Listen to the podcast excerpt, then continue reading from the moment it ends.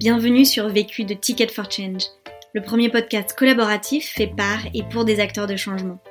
Dans ce podcast, tu entendras des témoignages de personnes qui ont décidé d'utiliser les 80 000 heures de leur vie qu'ils vont passer à travailler pour contribuer à la résolution des enjeux sociaux et environnementaux d'aujourd'hui. Ils te partagent leurs meilleurs apprentissages suite aux succès et galères qu'ils ont vécus. Ce podcast a été réalisé par Aloïs. Aloïs est passionnée par l'entrepreneuriat et elle prépare actuellement son propre podcast visant à mettre en lumière les femmes qui conjuguent leur vie d'entrepreneur et de maman. Si tu souhaites toi aussi réaliser tes propres podcasts, rendez-vous sur notre site ticketforchange.org où tu trouveras l'accès à notre formation en ligne. Et si tu apprécies Vécu, n'hésite pas à nous laisser un commentaire et une pluie d'étoiles sur Apple Podcasts. À jeudi prochain et bonne écoute. Je n'ai qu'une question à vous poser. C'est quoi la question? C'est quoi le problème? Vécu À Des retours d'expérience pour gagner du temps et de l'énergie. Je m'appelle Justine Tink, j'ai bientôt 32 ans et je suis consultante en planification d'événements durables spécialisée dans les déchets et fondatrice d'une structure qui s'appelle Just No Waste qui est basée à Lausanne en, Suisse. Donc, Just Know c'est une entreprise individuelle que j'ai créée en 2019 dans le but de mettre mes, compétences au service d'une cause qui me tient beaucoup à cœur, qui est la réduction des déchets dans le milieu de l'événementiel. Donc la mission, c'est d'aider les organisateurs d'événements à réduire simplement et efficacement les déchets de leurs manifestations.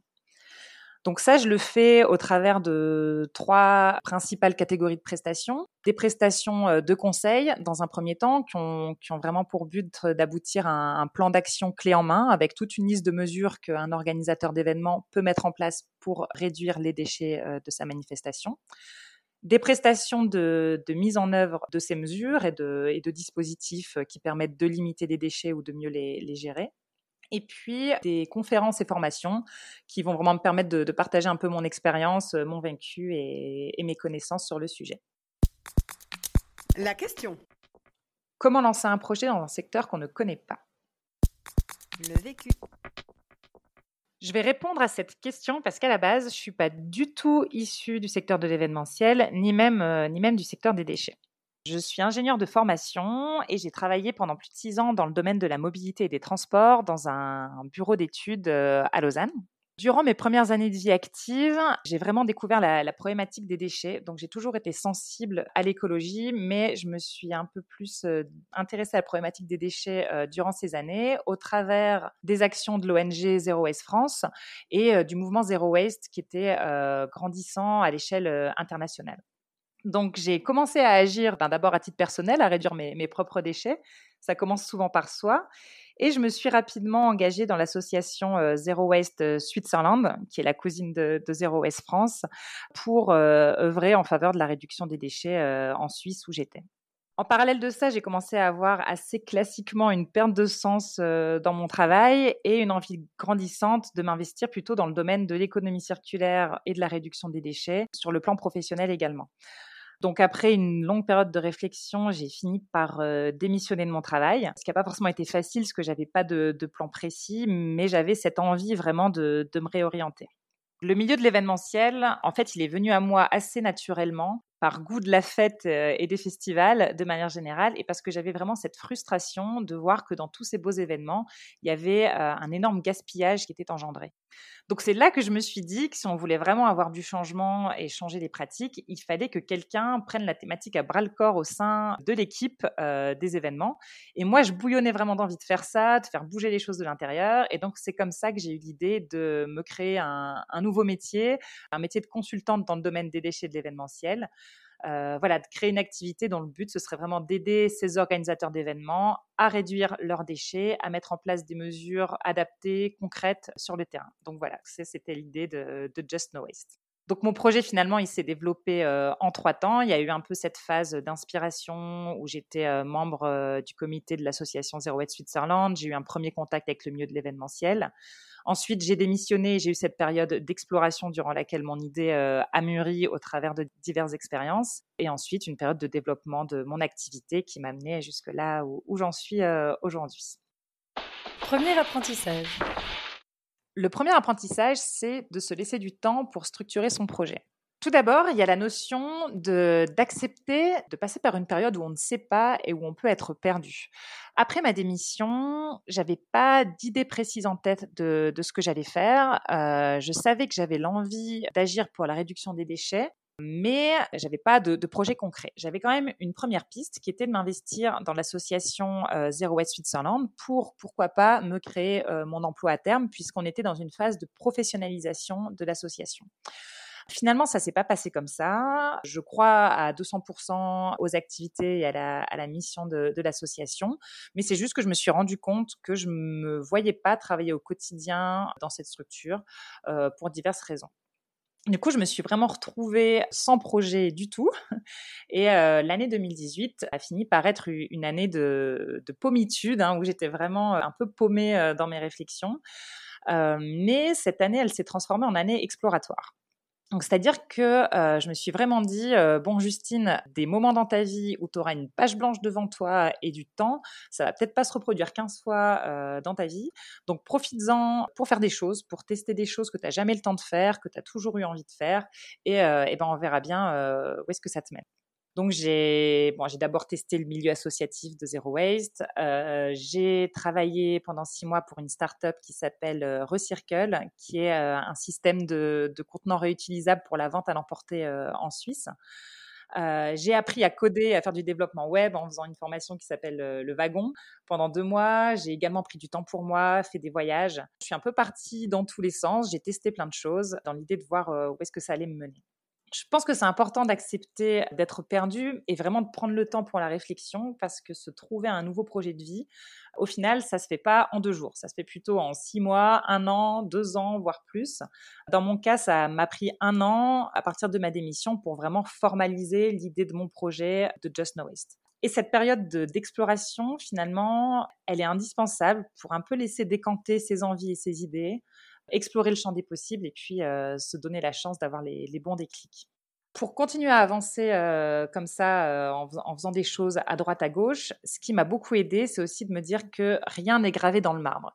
Je suis une personne qui, de base, avait beaucoup de mal à prendre des décisions. J'avais toujours peur de, sortir un peu euh, de, ce que je connaissais, de l'inconnu et que ce soit irréversible.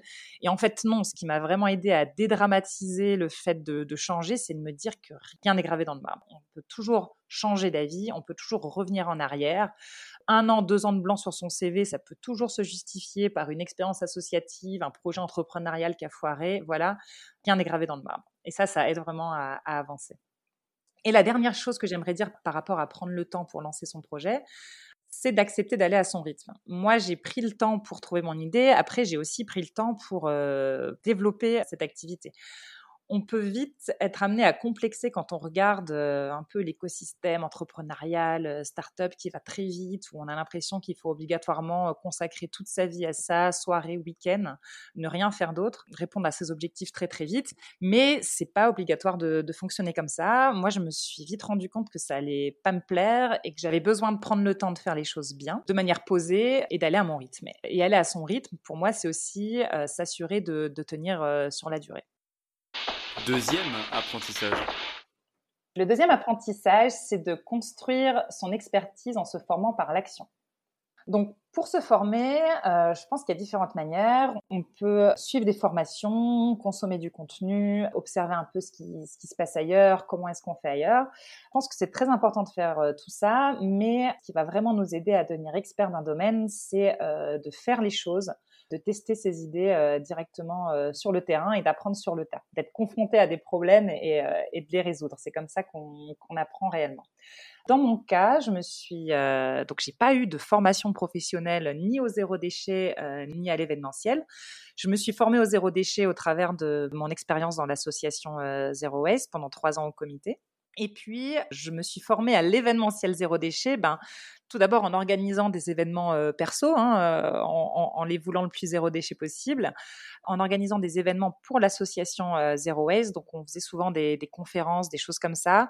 Et c'est des événements qui devaient, du coup, par principe, être zéro déchet pour être totalement cohérent avec ce qu'on ce qu'on racontait. Et donc là, j'ai été pour la première fois confronté à, à, de nouvelles problématiques parce que c'est pas pareil d'organiser un anniversaire de 30 personnes ou d'organiser une conférence avec 200-300 personnes. Donc là, des premières questions comme euh, ah ben comment est-ce que je fais la com de mon événement sans déchets? Euh, Comment j'organise un apéritif euh, post-conférence pour 300 personnes sans faire de déchets Voilà, des, premières euh, des premières choses à résoudre. Ensuite, quand je me suis vraiment lancée dans mon activité, c'est vraiment en rejoignant l'équipe du Festival de la Terre que je me suis confrontée pour la première fois à des problématiques d'une encore plus grande ampleur.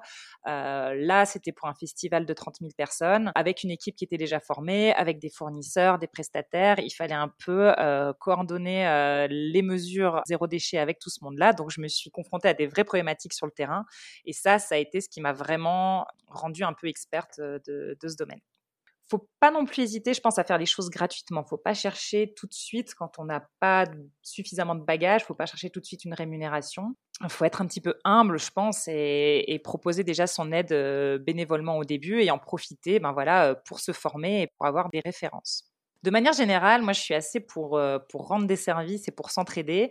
Et je pense que c'est jamais perdu et que ça apporte plein de bonnes choses. Au-delà de la formation et euh, des références, ça peut aussi déboucher sur de nouvelles opportunités. Comme euh, ben, moi, ça a débouché sur l'opportunité du Festival de la Terre, par exemple, de m'engager auprès de Zero Waste Switzerland.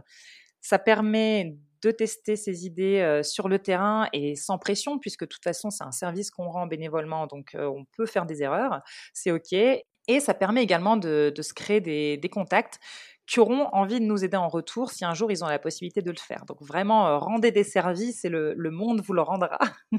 c'est un, un peu ce que je pense. Troisième apprentissage.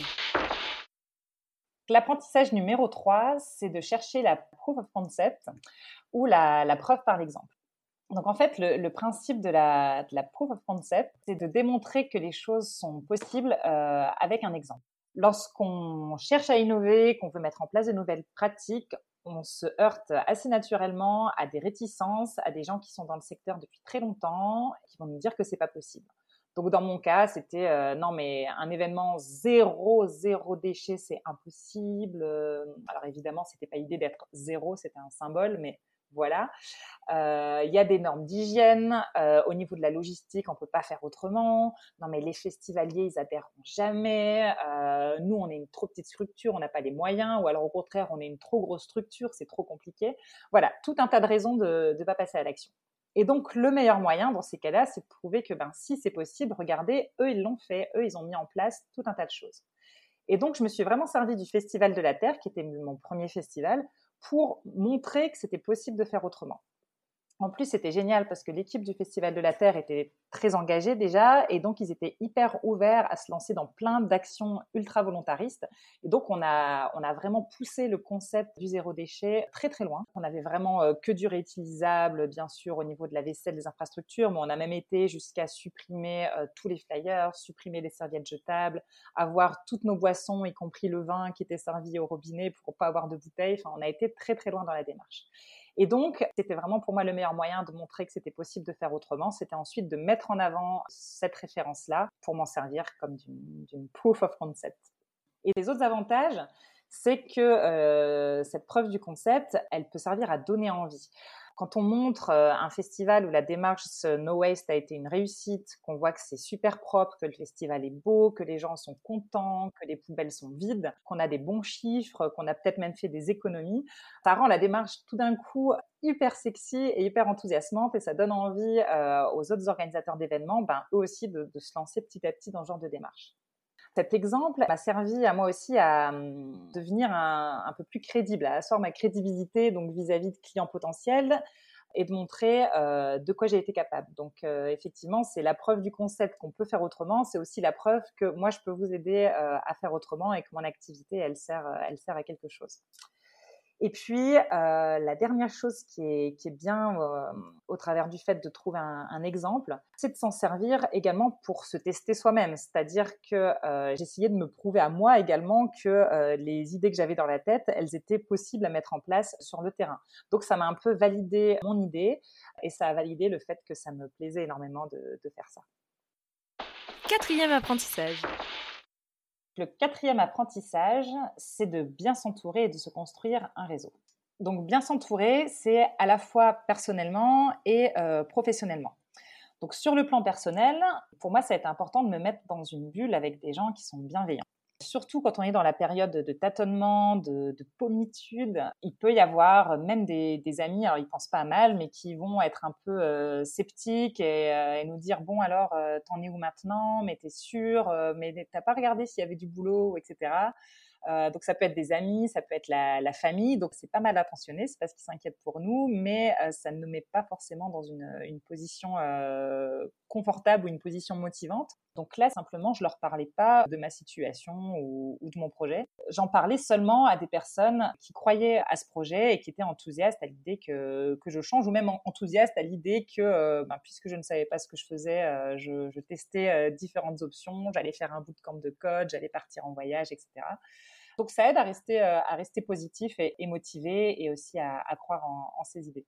Sur le plan professionnel, je pense que c'est hyper important aussi de bien s'entourer. Tout d'abord pour se créer un réseau, puisque le réseau, ça ouvre quand même beaucoup de portes. Donc là, c'est bien d'aller à la rencontre de gens du secteur, surtout quand on n'est pas dans ce secteur à la base. Mon frère m'a dit une fois, mais Justine, va boire des cafés. Et c'est exactement ça. C'est assez important d'aller rencontrer les gens, même de manière informelle, et d'aller boire des cafés. Ça permet euh, de s'enrichir de leur connaissance du domaine de discuter euh, avec eux, de se construire aussi son expertise comme ça et d'agrandir son réseau pour rentrer dans ce secteur dans lequel on n'est pas, euh, on n'est pas à la base. Conseil pour gagner du temps. Euh, mon conseil pour gagner du temps, c'est une petite règle que je m'applique qui est la règle des 5 minutes, qui vient d'une méthode qui s'appelle Getting Things Done. C'est une règle toute simple qui dit que quand une chose, une tâche prend moins de 5 minutes à faire, il faut le faire tout de suite. Et ça, j'essaye de me l'appliquer. Euh, si j'ai un, un, mail qui est tombé, euh, que je suis dans les transports et que je peux y répondre très facilement, j'essaye de le faire tout de suite. Euh, si euh, j'ai quelque chose, même sur le plan personnel, qui traîne, que je peux le ranger en moins de 5 minutes, je le fais tout de suite. Voilà, ça permet de me désencombrer l'esprit, euh, de me décharger un peu de toutes ces choses sinon à faire qui s'accumuleraient. Et au final, ça fait gagner du temps pour gagner de l'énergie. Pour gagner de l'énergie, c'est bête et ça coule de source, mais euh, mon conseil c'est de dormir.